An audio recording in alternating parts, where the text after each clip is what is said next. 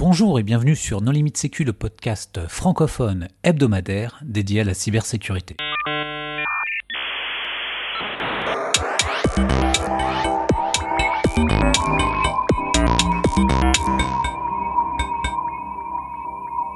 Alors aujourd'hui, nous allons parler de sécurité physique avec Alexandre Trifot. Bonjour Alexandre. Bonjour. Pour discuter avec lui, les contributeurs Non Limite Sécu sont Christophe Renard. Bonjour. Hervé Schauer. Bonjour. Jérôme 16. Bonjour. Marc-Frédéric Gomez. Bonjour. Nicolas Ruff. Bonjour. Paul Amar. Bonjour. Et moi-même, Johan Uloa. Alors, Alexandre, est-ce que tu veux bien te présenter? Oui. Donc, euh, bah, Alexandre Trifot, comme tu disais, je suis euh, formateur euh, en sécurité et surtout en intrusion physique. avant de m'intéresser à la partie, je dirais, informatique de l'intrusion physique, j'étais surtout orienté sur les serruriers et depuis pas mal d'années aussi sur la police gendarmerie pour la formation à l'ouverture de portes. Et depuis quelques années, je fais donc tout ce qui est euh, formation à l'intrusion physique dans le cadre des euh, pentests informatiques. Et je pratique également quelques tests d'intrusion physique euh, pour des, clients qui en ont besoin, quand il y a des besoins très spécifiques sur de l'ouverture de portes, sur du crochetage, sur des choses un petit peu poussées comme ça. Alors pourquoi dans ce podcast qui est spécialisé dans le domaine de la sécurité numérique, pourquoi allons-nous parler de sécurité physique? Donc, euh, alors moi je vais faire le lien en tout cas avec ce que moi je propose à mes clients et ce pourquoi on, fait appel à moi.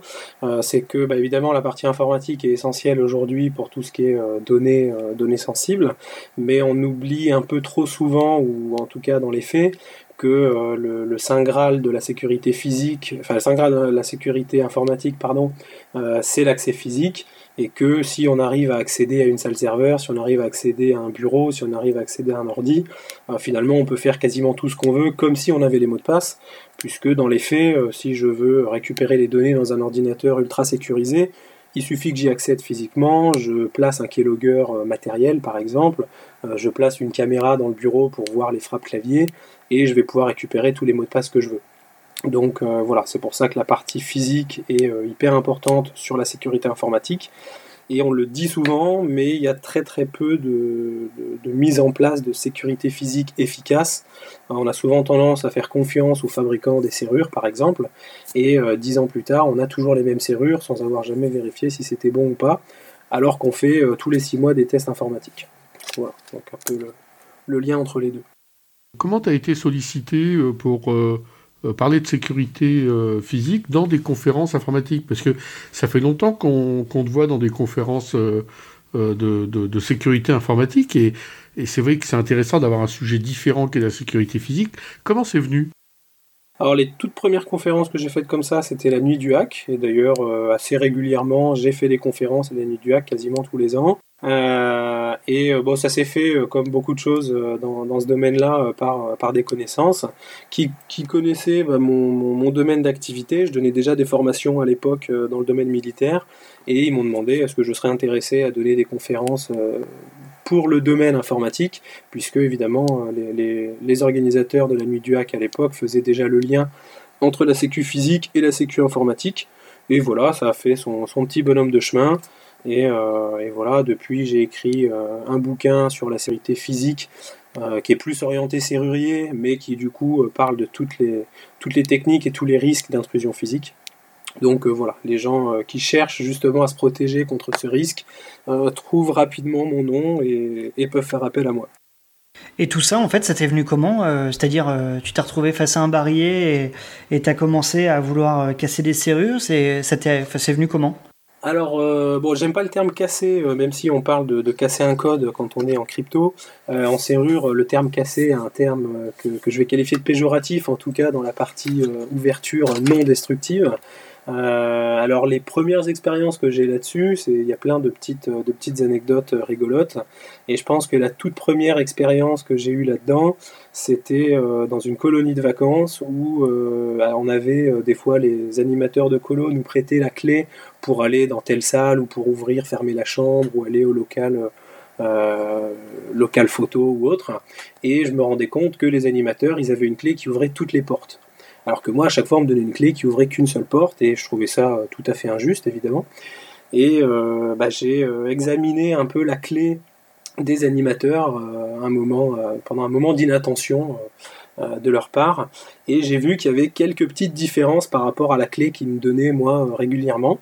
Et donc avec une lime, bah, j'ai pu modifier ma clé pour euh, correspondre à leur clé et j'ai fait en quelques minutes et pas mal de galères à limer la clé. Euh, j'ai réussi à faire le pass général de, l'endroit où on était. Donc euh, voilà, c'était ce, plaisir de, liberté, de, voilà. Quand même, t'en as profité pour piquer des glaces dans le congélo. Bah, je sais pas s'il y avait des glaces à l'époque, mais bon, tu sais, tu sais comme moi que quand, quand on peut faire des bêtises, on les fait pas. C'est juste le plaisir de savoir qu'on peut les faire il y a quand même de sacrés parallèles avec la manière dont beaucoup d'entre nous ont commencé sur la partie plus numérique des choses, mais c'est pareil, c'est une frustration, une curiosité, euh, de l'observation, regarder ce qui change, euh, tiens si je touche ici, qu'est-ce qui se passe, ah ouais je peux faire ça, c'est les, les, motivations semblent, semblent très proches en tout cas. Voilà, c'est moi je me, je me qualifie dans, ma, dans la description de ce que je fais, je me qualifie assez souvent de hacker physique. Euh, parce que c'est vraiment ça, c'est euh, bidouiller, c'est euh, comme tu dis, faire des tests, être curieux. Et c'est surtout t'es mandaté quoi. C'est-à-dire que quand tu fais aujourd'hui dans, le cadre professionnel, tu as quand même un ordre de mission, tu as un bon de commande de la part d'un client, il veut savoir son niveau de durcissement par rapport à une attaque physique. Sur les data centers, tu en as déjà fait des tests d'intrusion? Euh, Data center, non. Je, suis plutôt intervenu sur des, je dirais des infrastructures, mais qui n'étaient pas euh, techniquement liées à l'informatique. Après, évidemment, toute entreprise aujourd'hui a de l'informatique. Euh, je suis plus intervenu sur du bancaire, sur du nucléaire, sur des infrastructures, on va dire, sensibles de, de ce type-là, qui de fait ont de l'informatique, mais qui ont aussi un aspect physique classique. Dans le domaine financier, donc tu as intervenu, tu intervenu sur quoi? Sur des agences euh, bancaires, sur des sièges sociaux? Euh, Alors plutôt, disons que là j'ai fait une conférence euh, au GSD où je parlais justement d'un siège social qui était, je dirais, un des plus gros tests que j'ai été amené à faire, donc qui était intéressant parce que ça illustrait un peu tous les, tous les risques possibles et imaginables bah, du fait de la, de la taille du bâtiment. Euh, après, je suis déjà intervenu sur des agences, mais plus euh, de manière épisodique, plus sur des questions, euh, voilà, plus que sur un vrai test, on va dire, d'intrusion à ce moment-là. C'était plus du conseil que du test, on va dire. Quel est le, le pourcentage dans ce que tu fais de social engineering ou de mesures purement vraiment mécaniques, physiques, c'est-à-dire soit crocheter, soit aller chercher une, porte qu'on va pouvoir ouvrir en passant un dispositif sous la porte, des choses comme ça. Alors moi ma spécialité c'est vraiment euh, l'ouverture de porte, on va dire, au sens très très large du terme, mais c'est pas le social engineering. Donc euh, moi j'essaye euh, à 100% de ne pas être vu du tout, parce que je considère que je suis un très très mauvais euh, blablateur. Donc, euh, si on doit venir me parler, me demander qu'est-ce que je fais là, euh, j'aurais du mal à expliquer concrètement. mais je dirais que ma spécialité, ce sera plus d'être jamais vu. Sur des établissements sous vidéosurveillance, tu devras passer au minimum une fois pour reconnaître le type de porte, le type de serrure. Tu dois après venir avec le bon type d'équipement, si, parce que tu as l'air d'avoir une mémoire visuelle. Ce que tu disais, tu étais capable de refaire un pass juste en ayant observé la clé, c'est-à-dire que tu vas passer devant une type de serrure pour rentrer à un moment sur, le, sur un site, quel qu'il soit, tu as un peu de recours à faire. Tout à fait, bah, il y, a ça. Donc, euh, selon le, selon le cas de figure, ça dépend déjà du périmètre du test. Euh, ça peut rentrer en ligne de compte ou pas.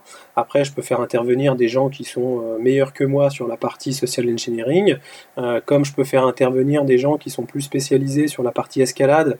Ça, a pu arriver à plusieurs reprises de devoir escalader des immeubles de, plusieurs, étages. où là, c'est pas moi qui le fais, moi je vais permettre l'accès à ça ou je vais euh, laisser la personne escalader et en haut va me dire il y a telle serrure sur la porte en haut, euh, comment on fait, etc. Donc la partie reco est effectivement importante, mais euh, bah, je peux faire un peu de social engineering, mais c'est, on va dire que c'est pas cette prestation-là que je vends en tous les cas. Après, bien sûr, un test absolument complet va en avoir besoin. Pour faire des tests d'intrusion physique, il faut pas une licence de détective privé euh, on m'en a jamais demandé. Donc euh, la profession, elle n'est pas réglementée, elle est libre. Non mais je veux dire, n'importe quel mec du 93 qui a une bonne expérience, il peut se mettre consultant en intrusion physique. Euh, Comme en numérique Comme on numérique, oui, du 93 ou du 75. Ou du 92 hein, actuellement. Du 92. Non, non, c'est pas, c'est absolument pas réglementé. Après, bah, ce qui compte, c'est évidemment euh, le background de, de, celui qui propose ses services, comme dans beaucoup de, comme dans beaucoup de métiers. bah, il faut évidemment, faut que le client ait envie d'acheter, quoi. Si tu as l'air d'être juste malhonnête, a priori, ça marchera pas. Mais le client, il te, il te fait un mandat et il te dit si c'est destructif, non destructif, etc. En général, euh, moi j'aime bien présenter les choses sous forme de scénario, euh, en cherchant avec le client qu'est-ce qui, et surtout contre quel type de risque il veut se protéger. Est-ce qu'il veut se protéger contre euh, ce que ce que j'appelle l'intrus opportuniste ou le, vagabond, le mec qui se balade dans la rue, qui a juste envie de dormir au chaud ou ou tiens qui voit un ordinateur rigolo, il se dit je vais peut-être aller le voler parce que je peux toujours le revendre sur le bon coin. Est-ce que celui-ci va réussir à rentrer ou pas? Évidemment, si une personne comme ça arrive à rentrer, c'est déjà un problème. Après, il va y avoir ce que je qualifie de bande organisée ou de criminalité organisée, on va dire les cambrioleurs, donc des gens qui sont un peu connaisseurs, un peu équipés, sans avoir nécessairement un objectif précis, qui rentrent dans une banque, qui rentrent dans, un, dans une école, qui rentrent dans une église, tant qu'il s'agit de voler quelque chose, et ben, ils vont le faire. Et puis il va y avoir tout ce qui va concerner évidemment l'espionnage industriel, où là on va être sur des gens qui ont un objectif très précis, qui ont éventuellement des moyens quasi illimité. Aujourd'hui, euh, vous, rentrez dans, dans, une entreprise sensible, même si ça vous coûte 200 euh, 000 euros pour rentrer, vous savez que vous allez pouvoir exploiter les données et les vendre plus cher euh, que 200 000 euros, par exemple. Et ça, du coup, Alexandre, dans tes, euh, dans tes prestations, euh, tu parlais justement de pas te faire voir, etc.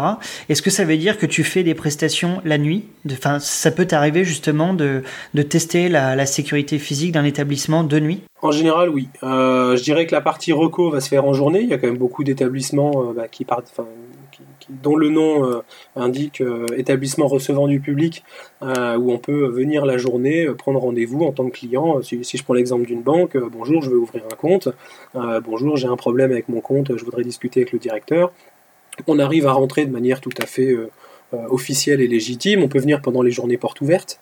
Vous avez toujours un événement quelconque euh, où, vous serez le bienvenu. donc là, vous pouvez faire toute la partie reconnaissance et après, l'intervention en elle-même va en général se faire la nuit. moi, ce que j'aime bien proposer à mes clients, c'est de dire je vais venir entre telle date et telle date, je vous dis pas quand évidemment parce que sinon vous allez être sur les dents ce jour-là et vous allez m'attendre. donc je, viendrai voilà un créneau de deux semaines à peu près.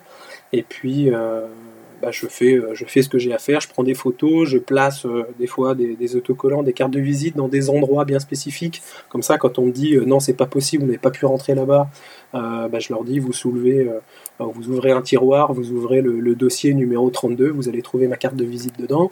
donc là, ça montre qu'on est venu. Et, et, voilà. Mais donc effectivement, ça se fait plutôt la nuit. Après, encore une fois, ça dépend vraiment des scénarios, ça dépend des besoins du client. Et est-ce que tu t'es déjà fait surprendre par l'équipe de sécurité? Ou par les chiens Alors, euh, les chiens, une seule fois.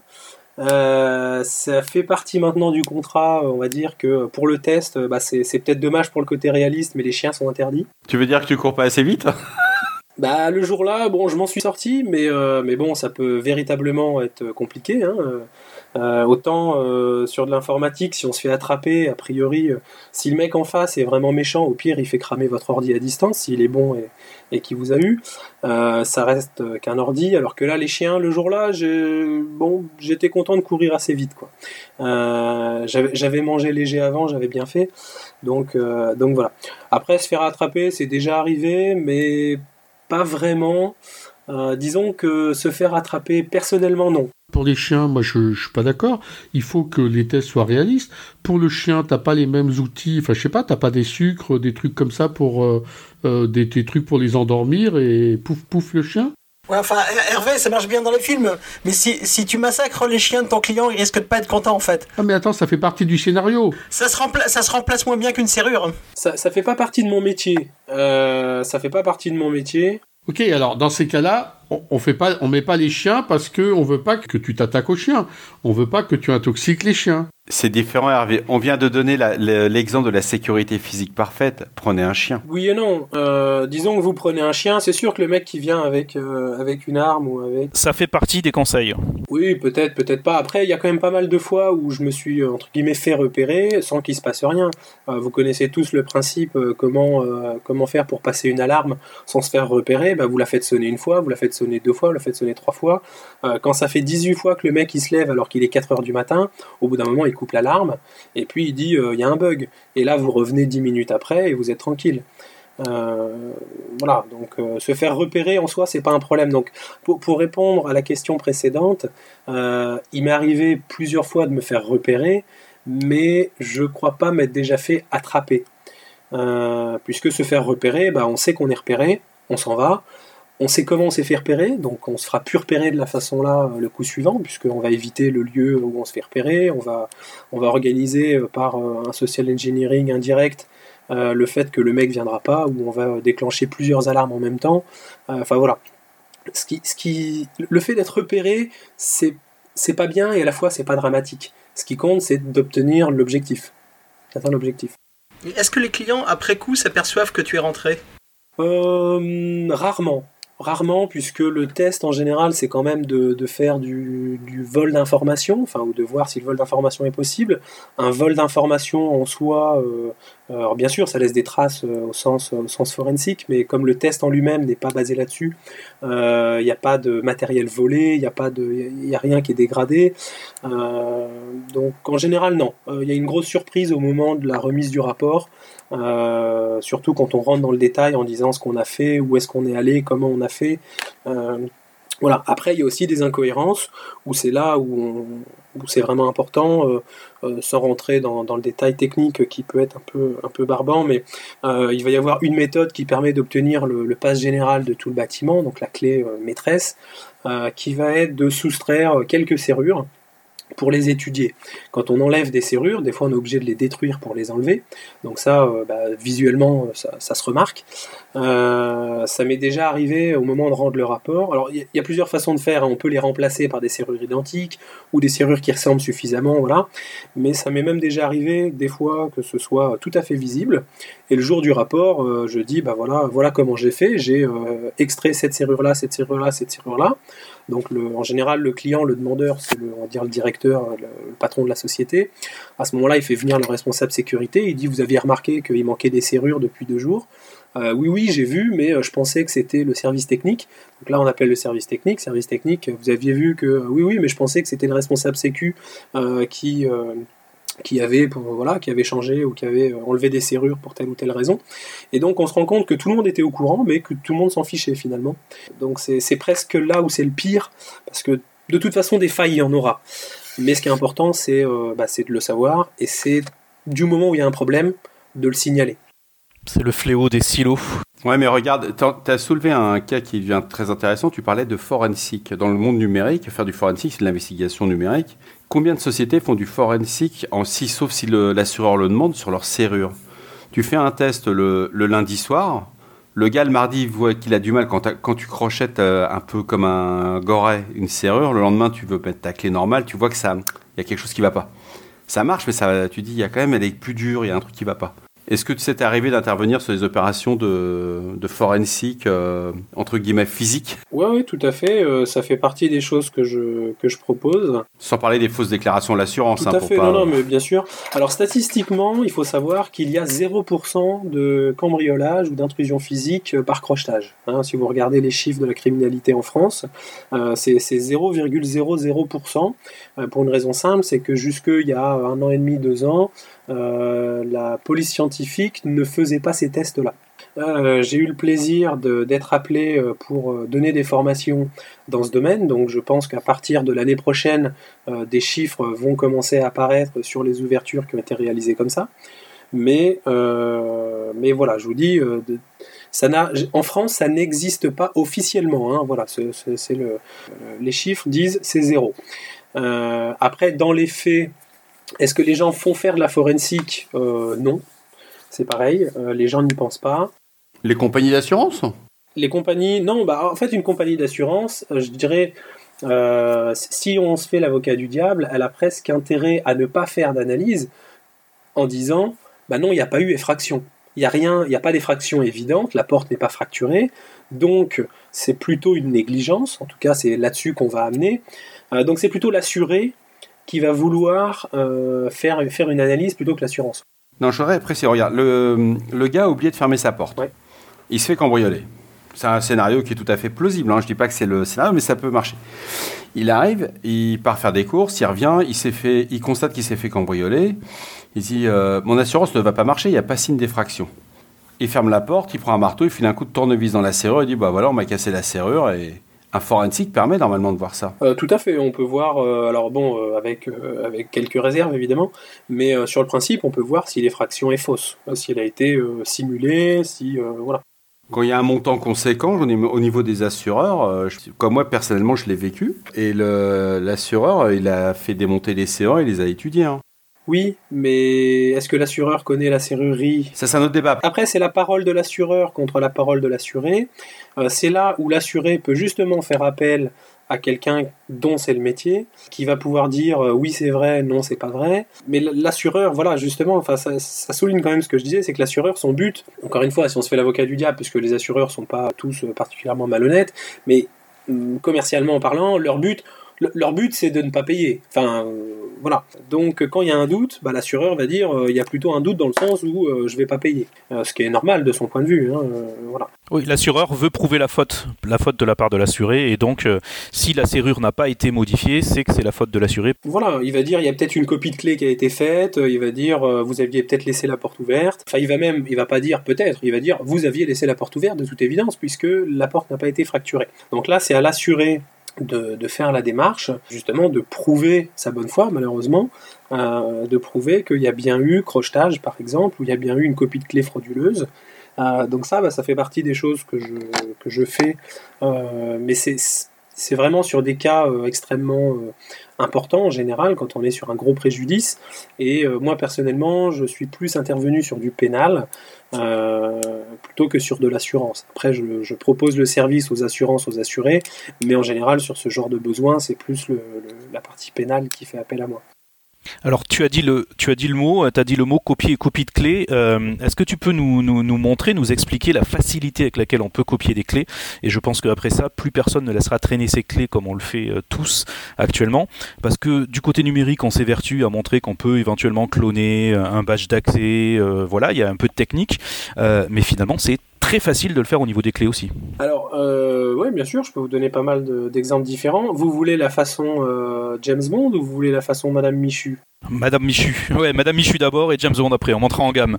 Alors je vais, je vais démarrer quand même par la James Bond parce qu'en général c'est celle qu'on attend, mais je vais, je vais vous, je vais casser le rêve avec Madame Michu. Euh, donc James Bond, on peut euh, relativement facilement, et vous avez des articles, des conférences sur le sujet, euh, copier une clé à partir d'une photo. Euh, vous avez, euh, je crois, des mecs du MIT qui avaient fait avec un téléobjectif à 60 mètres ou 100 mètres de distance. euh, ils avaient pris des photos de clés, ils les avaient reproduites. Ça, c'était arrivé aux clés euh, TSA, là, de souvenirs. Elles avaient été photographiées et. euh, Il y a eu un peu de fake news euh, sur les TSA, mais, euh, mais sur le principe, on va dire l'histoire officielle dit que ça a été fait à partir de photos, effectivement, parce que c'est possible. Ça se fait dans les services de police et les services militaires. hein. Euh, oui, bah après, euh, je vais donner un, un exemple. euh, Sur des trafiquants, sur des trafiquants quand tu veux avoir accès à leur, à leur garde-meubles ou autre, c'est des choses qu'on voit. voilà, hein. mais là, là, on parle de, de, Sans être dans le secret des on lieux. parle hein. de gens qui ont des moyens et des connaissances spécifiques, mais euh, c'est même à peu près à la portée de tout le monde malheureusement, parce que les clés en soi ne sont pas sécurisées. C'est qu'un bout de métal. Il faut, dire ce qui est. Euh, une clé est un bout de métal. Au même titre qu'un mot de passe, c'est juste une suite de, chiffres et de lettres et de caractères. hein. Euh, donc ce qui compte, c'est ce qu'il y a derrière et ce qui, valide l'unicité de la chose. Mais donc on peut copier relativement facilement à partir de photos. Donc effectivement, ne laissez pas traîner vos clés. Euh, et pour illustrer ça, euh, j'utilise euh, régulièrement une, une, comparaison. Est-ce qu'il vous est déjà arrivé de d'écrire votre mot de passe le vendredi soir sur un bout de papier, le filer aux copains en disant je pars en week-end, je vais à Clermont-Ferrand, il n'y a pas internet. Désolé Paul. Et tiens, tu checkeras mes mails parce que j'attends un mail hyper important. voilà. Si tu vois le mail important, passe-moi un coup de fil. Voilà. Et quand vous revenez le lundi au bureau, vous dites au collègue "Eh, rends-moi le bout de papier. Je veux pas que tu gardes une copie de mon mot de passe." Bon, bah évidemment, cette histoire vous paraît, euh, vous paraît idiote parce que personne ferait ça. Euh, quand vous prêtez vos clés à votre voisin euh, en lui disant tiens, tu iras arroser les plantes, et quand vous lui dites eh, tu me rends les clés s'il te plaît, c'est les miennes, vous faites exactement la même chose. Quelqu'un à qui vous prêtez vos clés, vous savez pas ce qu'il fait avec. Il peut prendre une photo, il peut faire un moulage, ou il peut, façon Madame Michu maintenant, aller chez le clé minute et dire bonjour, je voudrais copier ma clé bien sûr, c'est 5 euros ou 13 euh, euros si vous n'avez pas de chance. Euh, si vous allez chez les, clés minutes qui sont chères. Mais, mais le clé minute, il va vous copier la clé parce que bah, c'est son boulot, parce qu'il a le droit, parce que vous avez le droit de copier la clé. Euh, et donc, hypothétiquement, disons que bah, vous prenez la clé de quelqu'un qui vous l'a prêté, vous allez chez un clé minute, vous faites la copie, vous lui rendez l'original, vous avez fait une copie. Et sans prendre même de photos, on peut juste relever le numéro qui est sur la clé aussi. Alors le numéro qui est sur la clé, bon, euh, là on rentre dans des choses euh, plus compliquées, enfin plus simples et plus compliquées. C'est pas aussi facile que ça. Disons que le, numéro en lui-même est pas toujours exploitable. Il y a quand même des, des, clés minutes qui copient pas toutes les clés. Donc il y a d'autres clés minutes qui affichent copie de toutes les clés, même les clés incopiables. Alors les clés incopiables, de toute façon incopiables ça n'existe pas puisque commercialement ce serait, euh, dommage. C'est comme si on vous disait je vous vends une imprimante euh, non rechargeable. Euh, donc bien sûr que les clés sont copiables puisque c'est là-dessus que les fabricants font de l'argent, ou en tout cas en partie. donc incopiable veut dire réservé à la copie chez le fabricant. c'est protégé en général par brevet, éventuellement par marque, et en faisant ça indirectement le fabricant vous protège, mais il va surtout euh, se garantir le fait que c'est lui qui va faire la clé. C'est pas une garantie technique, c'est une garantie légale. Ah, mais il y en a qui demandent une preuve d'identité du titulaire de la clé. Toi, ta clé, Hervé, euh, qui, bon, je, ne sais pas quelle est, quelle est ta clé. Il faudrait que je ressorte les photos que j'ai prises de ton trousseau, mais euh, je les ai pas sous la main. si, si, tu vas chez un clé minute et que tu dis euh, j'ai perdu la carte de propriété de la clé, parce qu'en général c'est comme ça que ça se passe, tu as une carte de propriété. Euh, si tu as cette carte de, propriété, on te demande pas de justificatif. Mais si tu ne l'as plus, on te dit euh, donnez-moi une pièce d'identité, un justificatif de domicile. Est-ce que, à ton avis, cette pièce d'identité, ce justificatif de domicile dans la base de données du clé minute ou du fabricant est associé à ta clé à l'origine? Bah non, évidemment pas. A priori non, quand tu l'as acheté, quand ta serrure, t'as pas donné ton identité. Moi je pense plus à des clés euh, d'entreprise, hein, et pas du tout à des clés perso. Et dans des clés d'entreprise, c'est associé à l'entreprise. Et donc... Euh, c'est associé à l'entreprise, mais, mais l'entreprise c'est qui? C'est quoi? Qu'est-ce qui fait que tu es de cette entreprise ou pas? C'est le responsable sécurité physique euh, de l'époque. Et je suis en train de réfléchir, euh, quand, est-ce, ils changent, est-ce qu'ils font la mise à jour? Ben ouais, ils font la mise à jour, sinon ils peuvent pas reproduire les clés. Imaginons tu tombes sur une entreprise extrêmement sérieuse qui te dit mais non c'est monsieur Intel qui doit commander la clé. Déjà en termes de social engineering c'est intéressant puisque tu as le nom du responsable sécu que tu n'avais pas. Et là tu dis oui mais monsieur Intel il est plus là, c'est moi maintenant. Ah, vous avez une preuve? Bah bien sûr, je vais vous envoyer un papier en tête euh, de la banque. Et tu prends le logo de la banque sur ton, moteur de recherche préféré, euh, tu le mets sur un papier euh, blanc, et puis tu mets ton nom à toi ou un autre nom, et puis tu envoies ça par mail et on te dit bienvenue, merci le nouveau responsable sécu. Dans les faits, il n'y a pas cette vérification. Il a pas, ça, des fois oui, des fois non, et la plupart du temps non, pour des raisons simples, c'est que la plupart des clés ne sont pas protégées. Et quand elles sont protégées, il y a assez souvent une procédure de récupération, comme il y a des procédures pour récupérer un mot de passe perdu. C'est finalement les mêmes pièges hein, qui fonctionnent dans les deux cas, quoi. Exactement. On est, on est exactement sur le, même, euh, sur le même système. Donc pour conclure un peu sur la copie des clés, à peu près toutes les clés sont copiables, légalement ou illégalement. Euh, techniquement, c'est faisable. Un conseil euh, difficile à suivre, mais que je vais donner quand même, c'est que bah, un mot de passe, on vous dit qu'il faut le changer tous les 3 euh, mois, tous les 6 mois.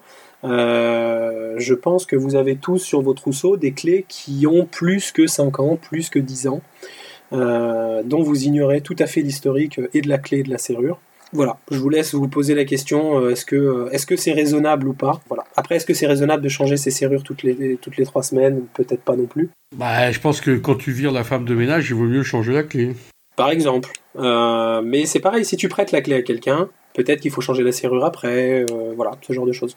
Alors, dans le domaine du, numérique, on parle beaucoup de, vulnérabilité. Est-ce qu'on peut parler de vulnérabilité pour, euh, pour les serrures aussi? Oui, enfin, au sens générique du terme, c'est sûr. Après, tout dépend ce que tu entends spécifiquement par là. De vulnérabilité exploitée est-ce qu'il y, a des marques qui, par exemple, sortent des séries qui sont avec un mauvais acier, par exemple, qui vont pas résister si tu prends le cas des cadenas, tu as certains cadenas, il suffit que tu tires un petit peu fort et ça, ça s'ouvre. Il y, a évidemment des choses qui sont, euh, qui sont mal fabriquées. Euh, ça, je dirais, j'en parlerai à peine parce que c'est c'est presque une évidence de ce point de vue-là. Évidemment, quelque chose qui est, qui est, voilà, qui est mal fait, bah, c'est mal fait. Euh, après, ce qu'on peut différencier, il y a des, ce qu'on va appeler véritablement des failles.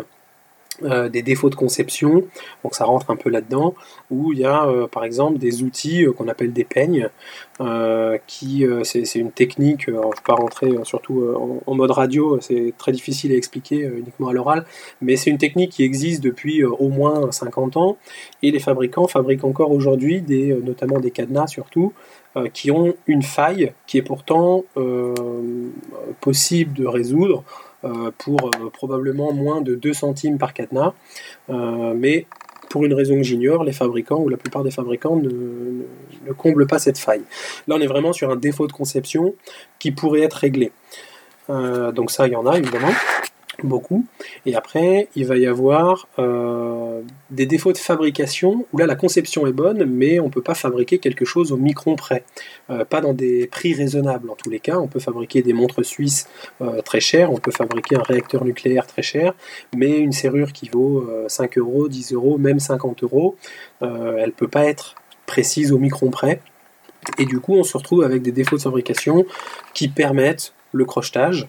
Euh, qui n'est pas en soi une faille, qui est euh, simplement liée au, euh, bah, encore une fois, au, défaut d'usinage. Donc il y a toujours des, vulnérabilités à peu près n'importe quelle serrure, et je dirais au minimum le fait qu'on puisse copier la clé, c'est déjà en soi une vulnérabilité. et aujourd'hui, probablement plus de 97% des serrures peuvent être ouvertes sans la clé.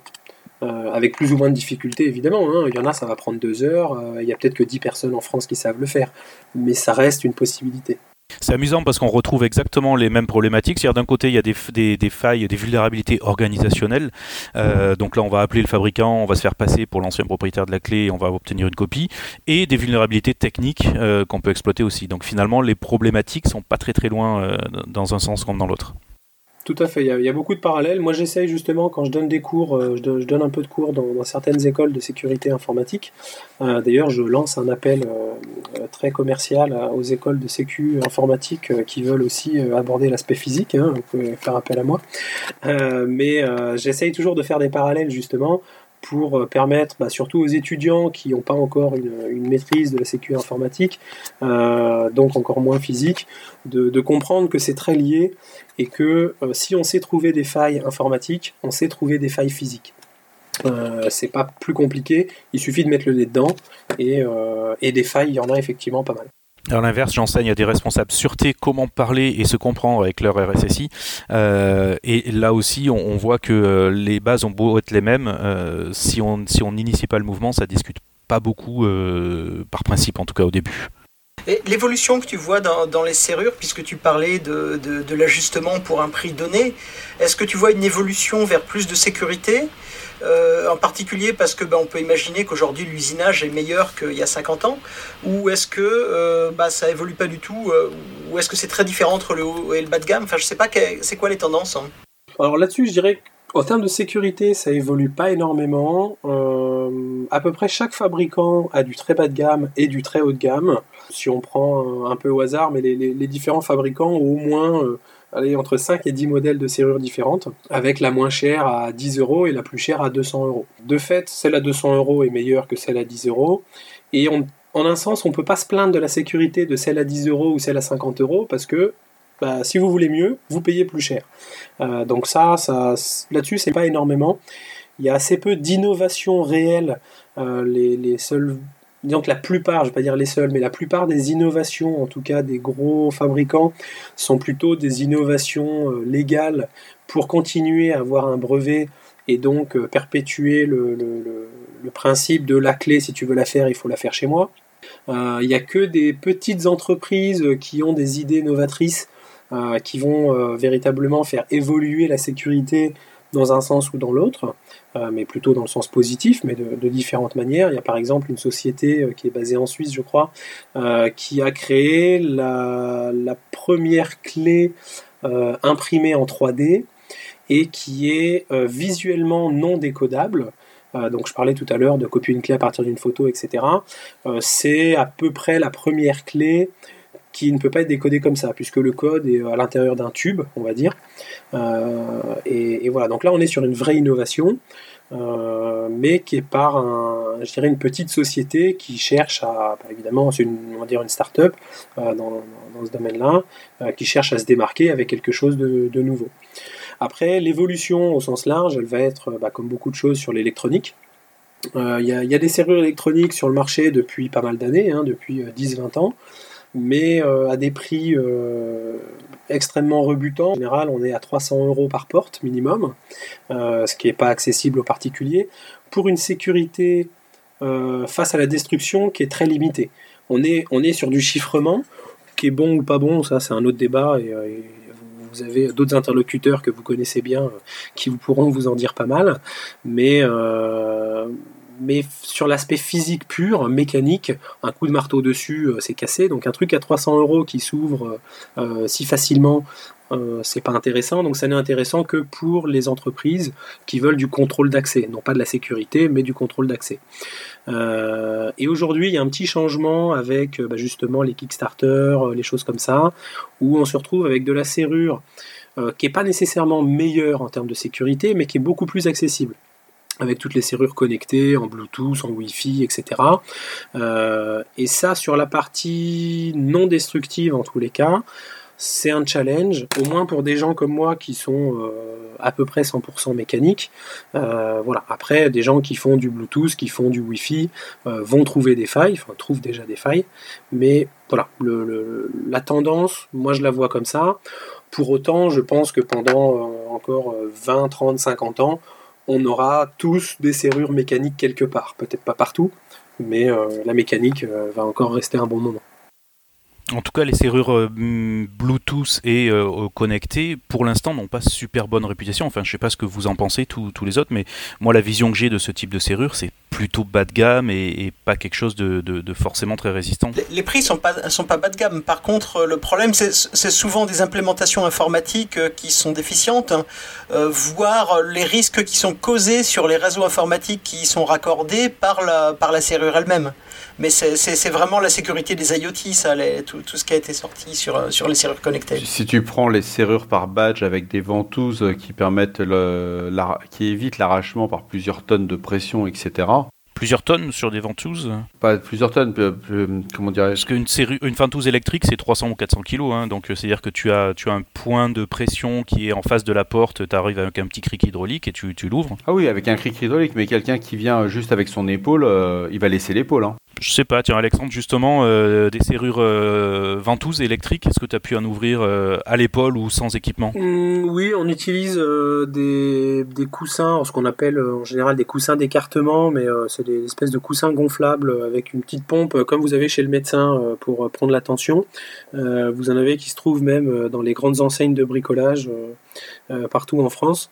On la glisse, bah, il y a à peu près 300 kg de pression dans le coussin. donc on glisse ça dans la porte juste au-dessus ou juste en dessous d'une ventouse. On pompe, la ventouse claque. On met une petite feuille de papier ou de plastique pour bloquer cette ventouse. On descend, on fait claquer la ventouse suivante, etc. ça s'ouvre assez facilement quand on est sur de la 300 kg. Après, vous avez des ventouses 500 kg et je crois que vous en avez même des 700 ou 800 kg. là, la ventouse, euh, où là, pour le coup, c'est déjà mieux. Après, la ventouse, euh, c'est pas fait pour être de la sécurité euh, à l'intrusion, enfin anti-intrusion. Euh, c'est presque plus de la sécurité anti-incendie. S'il y a le feu, le courant est coupé, les ventouses s'ouvrent. C'est par définition, ça n'est pas fait pour sécuriser un lieu, c'est fait pour sécuriser les gens, pour qu'ils puissent s'échapper en cas d'incendie.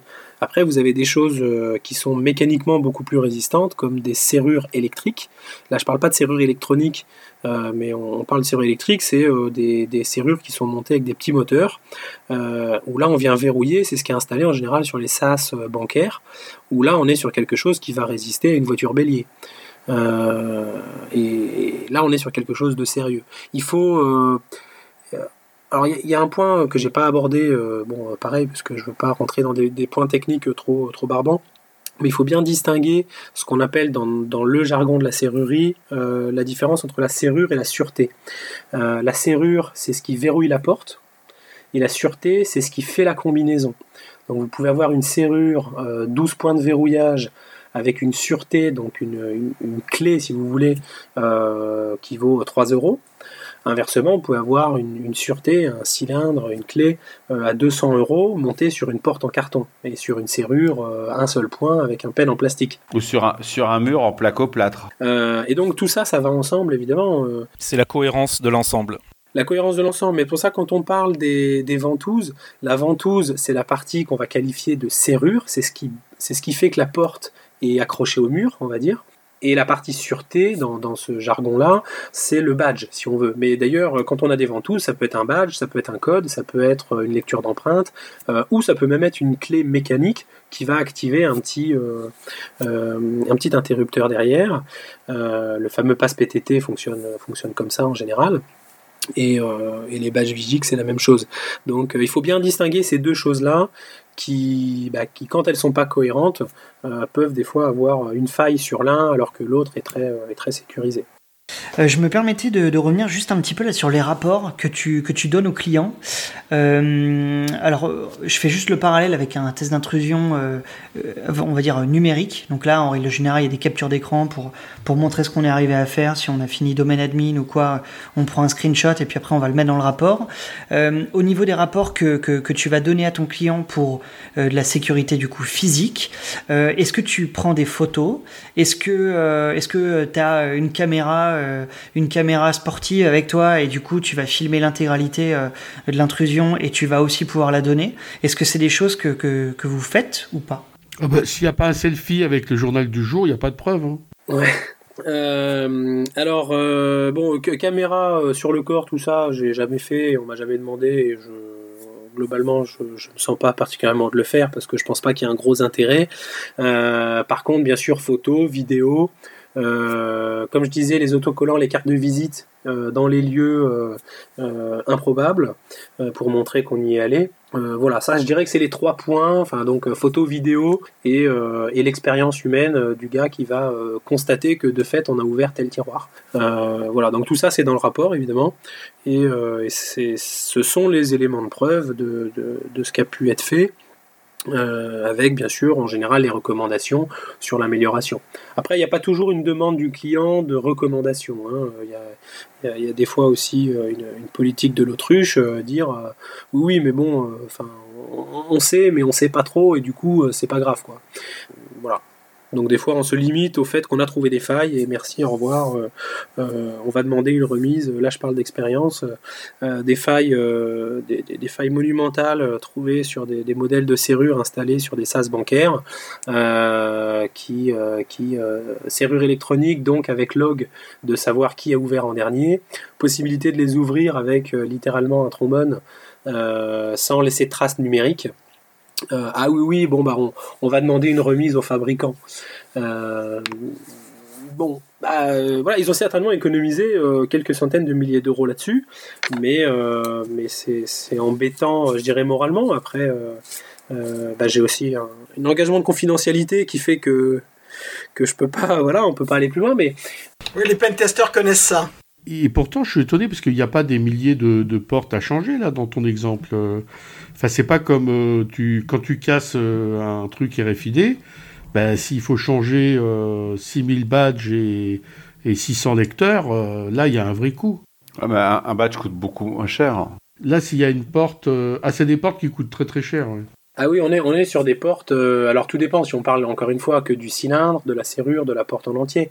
Mais si on parle de la porte en entier, on est, on est à probablement plus de 5000 euros la porte. Ouais, pour des, des portes normales. Enfin, normales, de sécurité, quoi. Même une porte à 50 000, tu découvres qu'il y a une vulnérabilité pareille, il faut la changer. Hein. J'imagine. Hervé, on connaît bien dans les pentests le nombre de fois où euh, les rapports servent à faire décoration ou à aller renégocier avec un fournisseur et pas à corriger la sécurité. Bah, ils servent surtout à, ce que le, responsable, donc là le responsable sécurité peut dire Ah bah tiens, moi j'avais acheté un test, hein, je vous avais bien montré que cette porte elle était bidon. Donc maintenant qu'on s'est fait poney, c'est pas de ma faute. Bah là ça peut être pareil, ça permet de couvrir. C'est l'approche CYA, Cover Your Ass. Après, il y a un peu ça, ouais. Alors, il y, a quelque chose que tu as abordé tout à l'heure qui m'a un peu intrigué, c'est quand tu as parlé du forensique de serrure. Ouais. Euh, qu'est-ce qu'on peut savoir sur une serrure qui a été crochetée? On peut savoir quel type d'outillage, si elle a été crochetée, j'imagine? Euh, On peut avoir une idée de l'ancienneté du crochetage? Alors, euh, bon, il y a plusieurs questions dans ta question. Je vais essayer de répondre un peu à tout. Euh, je vais commencer par, une, par répondre à une question que tu n'as pas posée, mais euh, qui, me semble importante pour, justement les gens qui vont faire le parallèle avec la, la forensique informatique. C'est l'altération, ce qu'on ce qualifie d'altération du scellé, même si c'est pas pas toujours un scellé au sens strict. Euh, ma compréhension de la forensique informatique, c'est qu'il est absolument euh, impensable d'altérer physiquement le scellé. Euh, et j'ai bon des articles que j'ai pu lire, des discussions que j'ai pu avoir, même le fait d'ouvrir physiquement l'ordinateur, il faut le faire sans abîmer quoi que ce soit, sans rien découper, sans rien casser. Ce qu'on peut comprendre d'un point de vue technique et, juridique. En serrurerie, on n'a pas du tout ce, même concept pour une raison simple, c'est que c'est impossible. On est allez, quasiment obligé au minimum d'altérer, je ne vais pas dire de détruire, mais euh, de, découper physiquement euh, la serrure pour l'examiner euh, en profondeur. Donc ça c'est quelque chose qui est, bah, qui est accepté parce que de toute façon on ne peut pas faire autrement. Mais, euh, mais voilà, je ne sais pas euh, euh, si, si, vous avez quelque chose de, similaire ou quelque chose au contraire de, différent en informatique. Mais, mais voilà, ça c'est quelque chose qui est très important. et pour travailler avec la, la police scientifique dans, dans, la partie gendarmerie, c'est quelque chose que eux font tout à fait. il faut bien sûr obtenir l'accord du juge avant de le faire, ou l'accord du demandeur euh, si c'est pas un juge. Euh, mais en général, l'accord est toujours donné, puisque de toute façon, on explique que sans ça, euh, on pourra donner aucune conclusion. Ou alors, ça va être du, du, chamanisme ou de la divination. il faut découper la serrure pour voir ce qu'il y a dedans. Donc maintenant, voilà que j'ai introduit cette partie-là, qu'est-ce qu'on peut voir sur une serrure?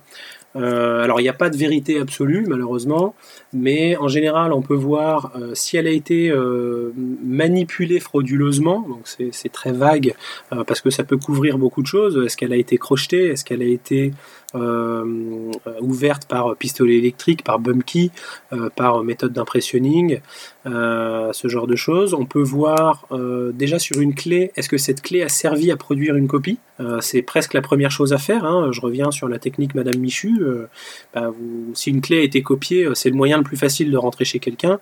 Tout à l'heure, euh, je ne sais plus qui, qui évoquait le fait que la femme de ménage change, il faut changer les serrures. Bah, c'est un peu ça. vous avez une babysitter, une femme de ménage, un jardinier à qui vous prêtez les clés. Voilà, vous savez pas si une copie a été faite. Donc avant de changer la serrure, on peut faire expertiser la clé, ça coûtera moins cher ou de toute façon c'est moins cher de changer la serrure? Alors, euh, alors c'est de toute façon moins cher de changer la serrure, euh, puisque une analyse, euh, bon, ça prend du temps, ça coûte des sous, mais ça peut être intéressant de savoir s'il y a eu une effraction ou une tentative d'effraction, parce que quand une clé a été copiée, ça ne veut pas dire que la porte a été ouverte, ça veut dire que quelqu'un s'est donné la capacité de le faire sans nécessairement le faire. Ça peut être important de toute façon d'examiner pour, je dirais, inclure ou exclure des suspects dans une affaire, qu'elle soit pénale ou simplement commerciale. Imaginons une entreprise ou, euh, euh, je dirais, quelque chose de simple, un commerce de quartier, il manque 10 euh, 000 euros dans la caisse, il n'y a pas d'effraction. On va soupçonner un employé. Alors que si on examine et qu'on voit qu'il y a eu du crochetage ou qu'une clé a été copiée, on va peut-être pouvoir exclure ou en tout cas euh, ouvrir le champ, voilà, orienter l'enquête. Inversement, on... 10 000 euros a été volé, il y a des traces de crochetage un peu apparentes. Euh, on se dit bah non c'est pas un employé, les employés ont la clé, ils n'auront aucune raison d'utiliser un tournevis ou des crochets ou autre. Euh, mais on examine et on se rend compte qu'en fait c'est pas vraiment du crochetage, ça a été simulé. Donc là, bah, ça permet justement de réinclure les employés alors qu'on les avait exclus du, de la liste des suspects.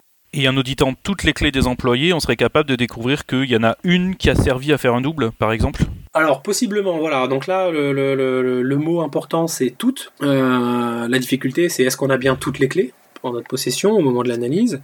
Euh, mais oui, tout à fait. On arrive. Euh, alors c'est pareil, on peut pas l'affirmer à 100% parce que typiquement, si la clé a été copiée par photo ou par moulage bien fait, parce qu'un moulage mal fait va laisser des traces, mais un moulage vraiment bien fait laissera pas de traces détectables. Euh, bah, on ne le saura pas. Donc on ne pourra pas affirmer à 100% il n'y a pas eu de copie. Mais euh, si on est sur une clé qui est facilement copiable, euh, qui se trouve qui a un clé minute à 50 mètres, on peut considérer que si quelqu'un avait voulu copier la clé, il serait allé chez le clé minute, il n'aurait pas utilisé du moulage, des choses comme ça. Mais ça, voilà, ça permet d'orienter. Donc pour revenir sur la question, qu'est-ce qu'on peut trouver? On peut trouver si ça a été manipulé. On dire, mais c'est déjà moins facile, est-ce que c'est une simulation de, manipulation? Donc, est-ce que c'est une fraude hein? Est-ce que c'est quelqu'un qui a bidouillé dans la serrure juste pour faire croire? Disons que des fois, il y a des signes assez, euh, assez flagrants de ça. Euh, ce qui est assez difficile à affirmer, malheureusement, c'est est-ce que ça a ouvert ou est-ce que ça n'a pas ouvert? Euh, Pour donner des chiffres, mais qui ne sont pas basés sur des statistiques précises, mais plus sur un ressenti. dans 5% des cas, on va pouvoir affirmer ça a été ouvert, ça a fonctionné. Dans 5% des cas, on va pouvoir affirmer ça n'a pas fonctionné, mais dans 90% des cas, on pourra juste dire c'est une tentative euh, réelle, mais c'est impossible de dire si ça a marché ou pas. Euh, donc après, bien sûr, s'il y a une caméra où on voit que quelqu'un est rentré, bah, bien sûr, ça veut dire que ça a marché. Ou si de fait il manque quelque chose, euh, il y a eu un vol, euh, on a la confirmation que ça a marché. Mais, mais en analysant que la serrure, on n'a pas nécessairement cette réponse. Après, les autres réponses qu'on peut obtenir, c'est quelle technique a été utilisée. Donc je citais rapidement tout à l'heure, vous avez la technique du crochetage qui est celle qu'on voit dans les films, euh, qui, est, la plus connue dans l'esprit euh, commun, euh, mais qui n'est pas nécessairement la plus, la, plus utilisée ou la plus efficace. vous avez ce qu'on appelle les bum keys, donc qui sont des clés à frapper. ça ressemble à des vraies clés, c'est d'ailleurs basé sur des vraies clés qui sont légèrement modifiées pour, pour venir ouvrir la serrure. Euh, vous avez d'autres techniques qui permettent de fabriquer une clé directement sur une serrure, qu'on appelle la technique d'impression ou d'impressionning. Donc voilà, toutes ces techniques vont laisser des traces légèrement différentes. Donc on va pouvoir dire la serrure a été manipulée par telle ou telle technique, donc indirectement par tel ou tel outil. Et ça peut permettre d'orienter bah, une enquête euh, en disant euh, on a retrouvé tel outil chez un suspect, euh, j'ai eu un cas comme ça il y a quelques, mois. Euh, un outil retrouvé chez un suspect, plusieurs cambriolages, euh, on va dire, qui étaient supposés être de son fait. Et bah, il se trouve que certains cambriolages, a priori, il était dans l'incapacité de le faire, puisque l'outillage qu'il avait, en tout cas, n'était pas compatible. Après, est-ce qu'il y avait d'autres outils? Est-ce que euh, il est passé par ailleurs, c'est possible. Mais au moins sur le principe, ça peut permettre d'inclure ou d'exclure euh, des suspects, des lieux, euh, du matériel, etc. Et on trouve des fois sur certaines, sur, certaines portes, pour des, choses sensibles, des compteurs d'ouverture. C'est des choses que tu as déjà eu l'occasion de, de, tester un peu? Alors ça existe extrêmement peu. Je dirais que c'est beaucoup plus facile d'avoir une caméra ou une alarme hein, sur le principe. Euh, en tout cas, c'est plus, courant et accessible à tous. Après, euh, oui, je l'ai déjà vu. Euh, ça se fait un peu sur du coffre-fort notamment, où bah, chaque fois que vous allez fermer le coffre, ça incrémente de 1. alors le, compteur peut être visible ou caché, mais assez souvent il est visible, ce qui permet d'informer l'intrus potentiel qu'il sera vu. Hein, il sait tout de suite, de la même manière qu'on met euh, attention euh, locale sous alarme, euh, bah, ça n'empêche pas le mec de rentrer. Hein. une alarme, ça n'a jamais empêché personne de rentrer quelque part. Par contre, ça le dissuade. Voilà. Donc ça, c'est je dirais que ça existe sur le principe, mais c'est sur du, bâtiment, sur de la maison, sur du, bureau, c'est quasi inexistant, même si c'est techniquement simple, mais sur du coffre un peu plus. c'est plus présent. Et après, est-ce que moi j'y étais confronté euh, Alors dans les faits, non, mais je mettrais ça de toute façon dans le même, euh, euh, dans le même panier qu'une alarme ou une caméra. ça n'empêche pas d'ouvrir. Ça, ça détecte une action, mais ça n'empêche pas d'ouvrir. Donc après, est-ce qu'on considère que le test est réussi ou pas? Pose-toi la question. Si tu mets ça sur la porte de chez toi, tu rentres un jour et tu vois que le chiffre il a 2 de plus au lieu d'avoir 1 de plus, ou il a 4 de plus au lieu d'avoir rien de plus, qu'est-ce que tu vas faire? Tu sais que tu t'es fait avoir, mais maintenant tu t'es fait avoir. je suis rentré, tu sais pas si j'ai mis des caméras, tu sais pas si j'ai mis un keylogger, tu sais pas si j'ai copié ton disque dur, tu sais pas si j'ai mis un virus. voilà. Donc c'est une bonne chose, mais à la fois euh, ça protège pas contre tout. Bah, si on est sur l'idée de protéger du vol d'informations ou du dépôt effectivement bah, d'une caméra, comme tu le disais, ça permettra d'appeler des gens pour faire du forensic. Euh, tout à fait. voilà, ça, détecte qu'il s'est passé quelque chose. Après, bah, on va revenir sur le principe de la fausse alarme. Euh, imaginons, je fais la clé, euh, j'arrive à faire la clé de chez toi à partir d'une photo, donc zéro trace forensique sur, la clé et sur la serrure. J'entre, le compteur s'incrémente, je le vois, je ressors. Toi, tu rentres, tu fais appel à une entreprise, tu payes, je sais pas, 5 000, 10 000, 20 000 euros pour faire un forensique et informatique et dépoussiérage physique de toute ta maison. ils ont rien trouvé. Bon, je reviens le lendemain, j'incrémente de 1. Tu rappelles encore les mecs, 20 000 euros. Quand tu arrives à 200 000 euros de, dépenses pour te rendre compte qu'en fait, il y a peut-être un bug dans ton, dans ton petit truc qui incrémente, euh, bah là, je reviens. Et puis, euh, le coup d'après, tu te dis, eh, c'est bon, euh, le truc, il marche pas, je vais pas encore faire appel à une société de dépoussiérage et de forensique. Donc là, on joue sur l'aspect humain, mais bah, il faut pas le négliger. Quoi. Donc c'est, mais, ça reste un plus. Hein. Je dis pas qu'il faut pas le faire ou que, que c'est voilà que c'est, ça marchera pas. Mais pour quelqu'un de vraiment déterminé, vous le savez euh, dans le domaine sécurité informatique, quelqu'un qui veut vraiment, euh, de toute façon, il va pas, euh, il va pas craquer votre votre clé 4096 RSA machin. Il va venir avec une clé à molette et il va vous la demander la clé. bon bah en physique c'est pareil. Hein. Le mec qui vous attend calibré, vous allez lui donner la clé en fait il faut, il faut chercher quel est le vrai risque et il faut s'en protéger euh, à sa juste mesure. il faut avoir surtout une chaîne très cohérente euh, dans toutes les mesures que l'on met et c'est ça le plus difficile justement, c'est de, créer cette, cette cohérence globale.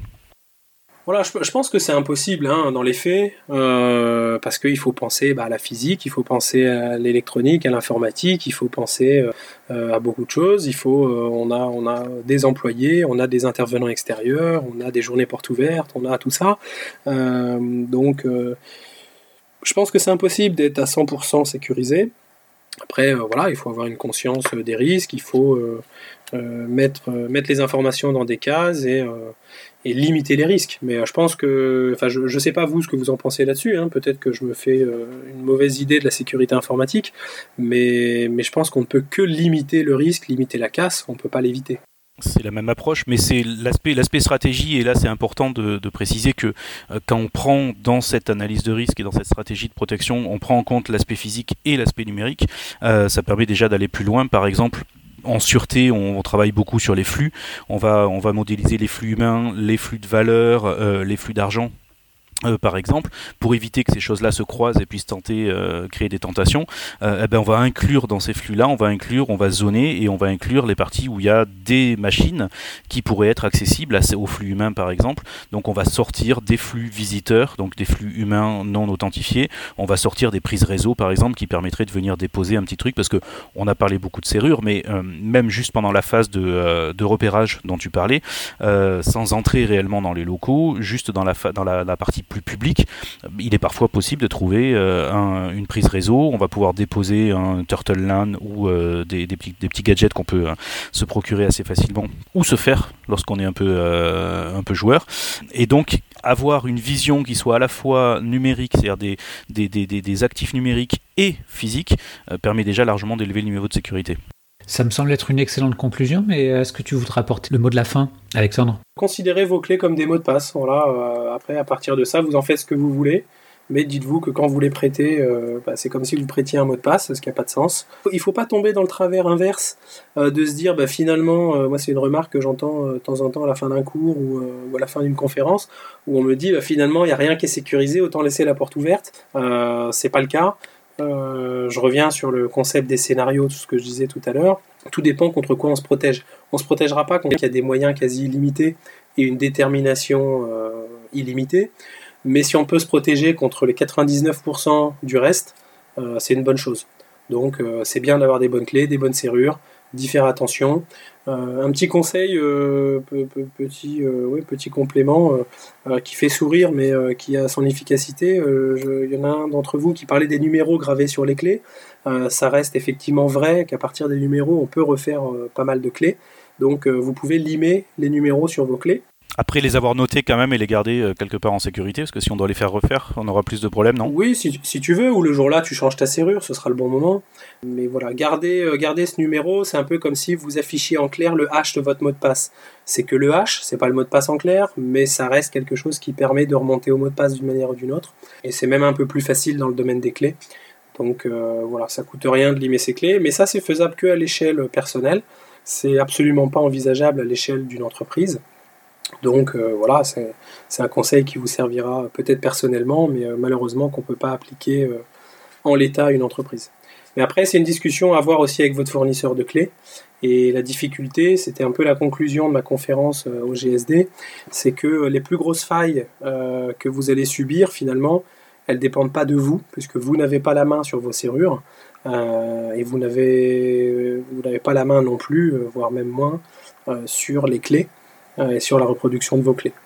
Donc euh, bah, il faut le savoir et, il faut utiliser d'autres systèmes, euh, par exemple des compteurs d'ouverture, mais plus simplement des alarmes, des caméras, pour faire des levées de doute et savoir ce qui se passe. Donc là tu fais, tu demandes à ce qu'il y ait un antivirus des clés, c'est ça? Un petit peu, voilà, non, ou un, bah, on parle souvent en informatique de, de, plusieurs couches de sécurité. Sécurité en profondeur. Voilà, là c'est exactement ça. Euh, une clé, euh, il n'existe pas, euh, juste pour, refaire encore une anecdote, mais si je vais trop, si c'est trop long, vous me le dites.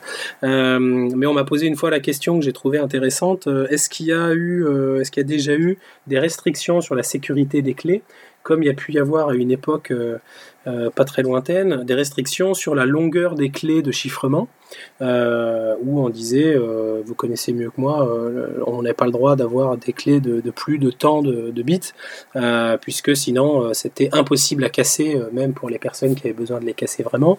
Bah, sur les clés, en fait, il n'y a jamais vraiment eu ça, parce que de toute façon, on arrivera toujours à rentrer quelque part. Au pire, au bulldozer, si vraiment il faut rentrer, mais on y arrivera toujours. Et à ma connaissance, à part la Stasi, personne n'avait intégré de backdoor euh, dans les serrures mécaniques, puisque de toute façon, si on veut ouvrir, on saura toujours ouvrir d'une manière ou d'une autre. Bon, bien Alexandre, merci beaucoup d'avoir accepté euh, notre invitation. Eh ben, merci beaucoup pour cette invitation. Chers auditeurs, nous espérons que cet épisode vous aura intéressé. Nous vous donnons rendez-vous la semaine prochaine pour un nouveau podcast. Au revoir. Au revoir. Au revoir.